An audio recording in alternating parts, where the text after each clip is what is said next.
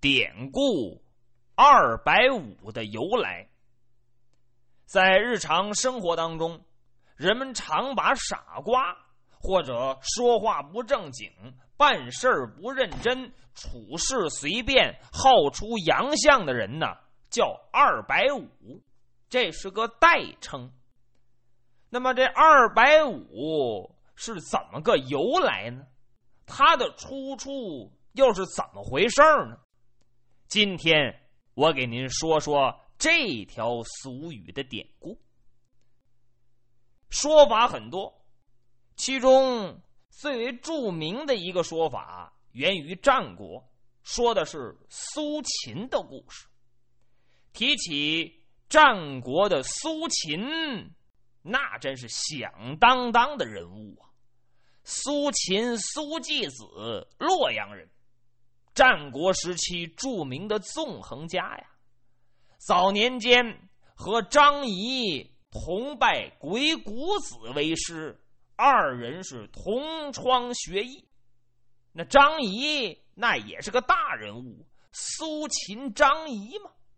早年间苏秦呐也曾外出游说，结果无功而返。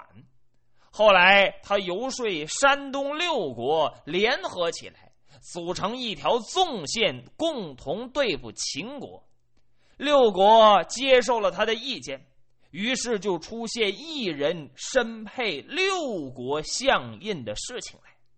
一个人拿着六国的相印，您说这官儿得做到什么地步？这脸得露到什么地方？这秦国的张仪。就是他这同学，为了对付六国的合纵，采取连横的办法，也就是让秦国与山东六国之中任意一国结盟，组成一条横线来打击六国的合纵。这个苏秦身背六国相印，可以说是威风至极呀。但是您别忘了这句话。露多大脸，就容易结多大仇啊！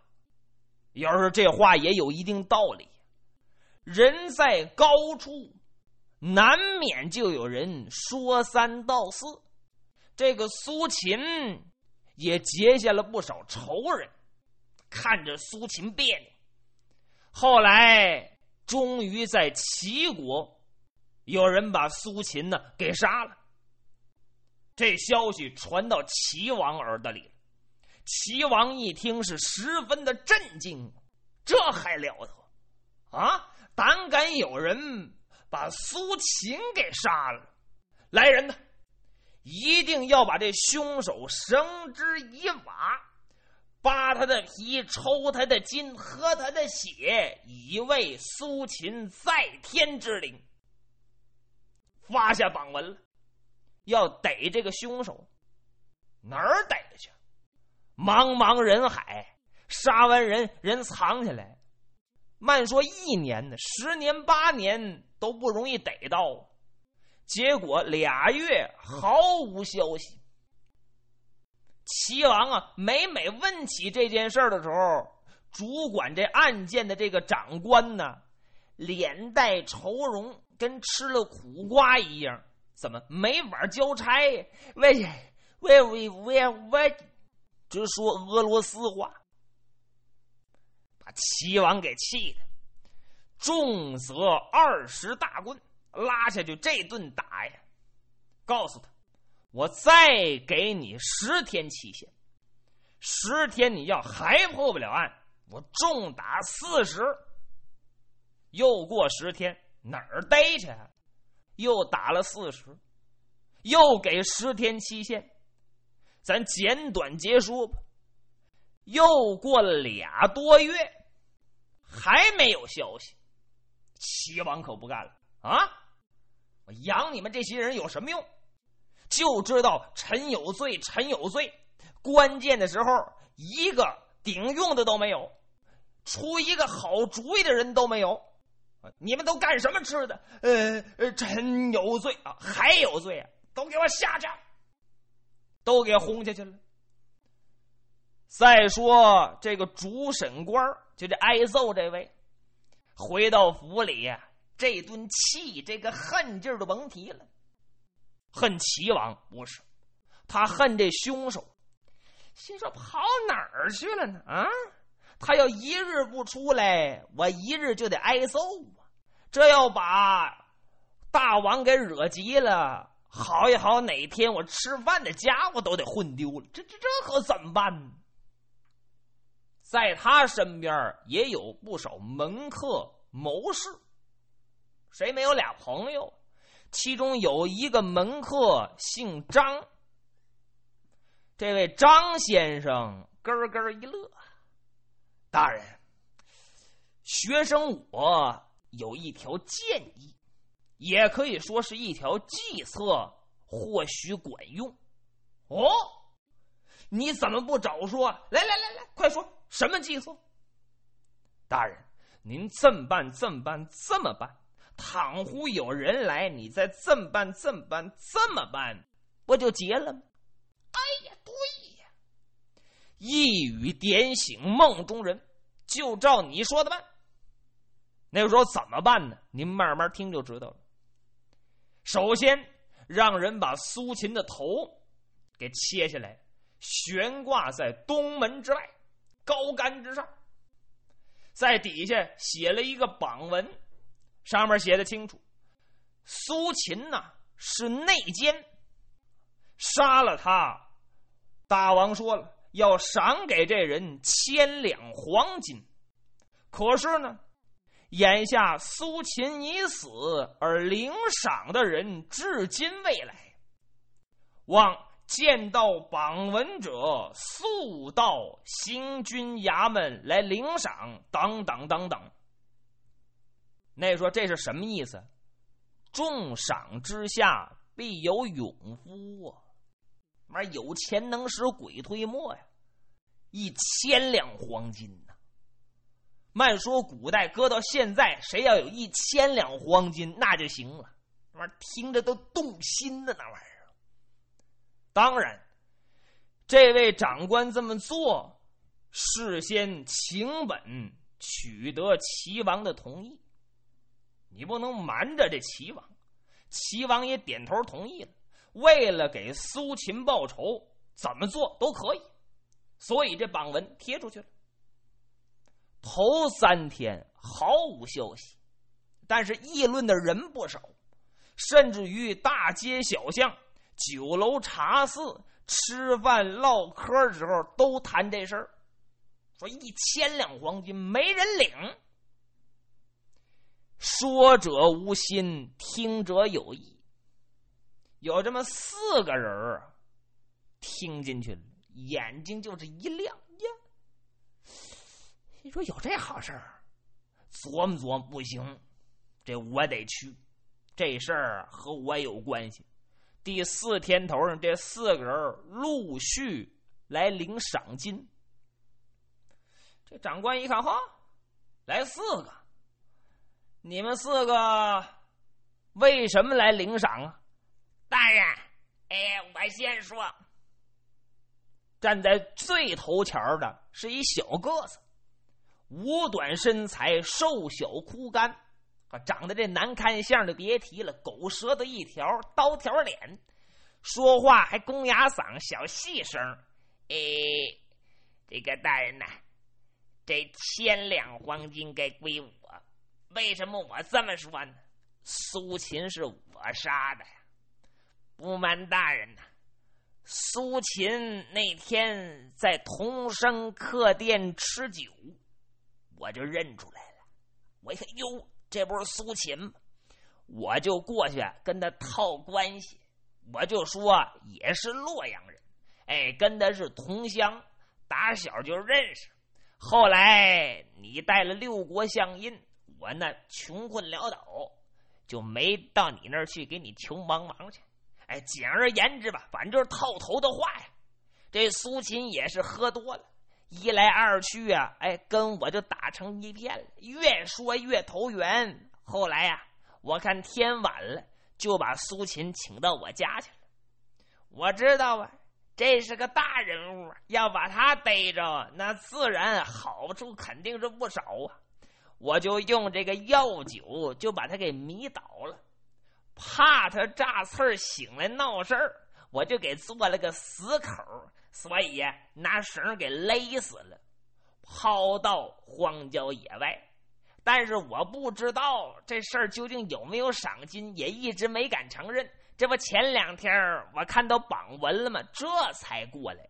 大人，这千两黄金该归我。啊啊！这大人点点头，捋捋胡。好，记下，都记下来。旁边有师爷，刷刷刷都写起来。来，按手雅，你得签字画押呀。这面手印摁上了。他刚说完，第二个细高条，呵。跟那个竹竿成精差不了多少，大人，我反对他拿我钱。苏秦那是我杀的呀！走到小胡同里，我看见他了，我上去就要逮他，他不干，没办法，我拿那砖给他打昏了，然后我给他扔到荒郊野外。后来我听说他死了。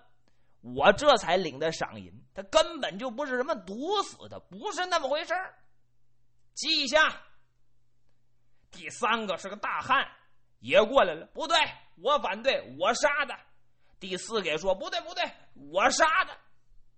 四个人都一口咬定苏秦是自己杀的。这大人一看，哦，你们四位都说完了啊？对。没错，都是我，就是我，他不是他们。好，你们确定无疑吗？没错，打一百个保票，肯定没问题。好，你们先等着，我进宫面见大王，我得奏请大王。大王说这千两黄金怎么分，我才能说怎么分。好吧。这长官带着四个人的口供来见齐王。齐王一看就恼火：“好啊，啊，还真有不怕死的鬼呀！好，这四个人来的正好。先不管他们杀没杀这苏秦，就冲他们见财起意来领这份钱，那就是个死罪呀！”真凶逮不着，就拿他们四个凑数吧。杀了他们四个，告慰苏秦在天之灵，都给我宰了。是。你说这四位死的多冤吧？这位长官领了命令，高高兴兴回到府中。这四位啊，还搁那等着呢。哎，大人，您可回来了。呃，刚才呀。我们四个人商量了一下，哦，你们商量一下，你们怎么商量的？大人呢，咱也别争，咱也别抢，还伤了和气。反正我们四个人各执一词啊。我们一想这事儿啊，干脆化干戈为玉帛，不是一千两黄金吗？我们四个人也花不了，干脆这样。哎，二一天作五，我们平分了一人一份这样呢，我们算好，一人是二百五十两，一人二百五。这样呢，不争不抢，我们都得着钱了，这不是个皆大欢喜的结局吗？哦，对对，每人二百五，你是二百五，你也是二百五。哎，对对对对对。你二百五，你呢？二百五，好啊！你们四个都是二百五，来呀！两旁有人在，把他们推了出去，杀！杀！这四个人心说：“我没听错吧？不是领钱吗？领黄金吗？怎么杀呀？”大人冤枉啊！冤枉！冤枉！宣读皇王圣旨，把圣旨一念，这四个人一听，嘿，心说嘛，倒霉倒霉，真倒霉呀！没事我跑这儿领什么钱，发什么财呀？大人不是这么回事苏秦不是我们杀的，我们我们就是看这一千两黄金，我们动心了，所以才领钱。后悔了，一个个全翻供了，来不及了。齐王已经说了，告慰苏秦在天之灵，冲他们四个来领钱就不是什么好人，皇家一句话，那还了得！皇王叫你三更死，谁敢留你到天明？这四个人稀里糊涂就做了刀下之鬼，给杀了。用他们四个狗头来祭苏秦，这面搭建灵棚，超度亡魂，请和尚来念经，咱不细表。可这事儿传扬出去了。很多人听到之后，无不掩鼻而笑。你说真有意思啊！嘿，这真是鬼迷心窍，财黑了心了。那钱是那么容易花的吗？啊，看二百五十两黄金，闹心死催的，该，真是二百五啊，不知死的鬼。打那儿起呀，就流传这么一句话，说这人傻子，不动脑筋，犯迷糊，好出洋相。管这一类的人有个代名词，就叫二百五。时至今日啊，也有一些二百五，不过呀，是一些高级的二百五。怎么说高级呢？自觉的很聪明。我钻个政策的空子啊，我找个法律的漏洞啊，我发点财啊，我我谋取私利，以权谋私，怎么怎么地，以为自己挺聪明，结果怎么样？到头来天网恢恢，疏而不漏。那正义之剑，公平公正严明，好得了吗？等真到那一天东窗事发，后悔了，哎呀！我怎么能那么干？哎呀，我不那么干好了。哎呀，我我有痛哭流涕，跪地下不起啊！怎么怎么地？完了，天底下没有后悔药。这种人被枪毙之后，或者被判了无期，有多少人搓他脊梁骨？挺聪明一个人，净办傻事儿。谁说二百五没有了？这一类人就是高级的二百五，这也是典故二百五的由来。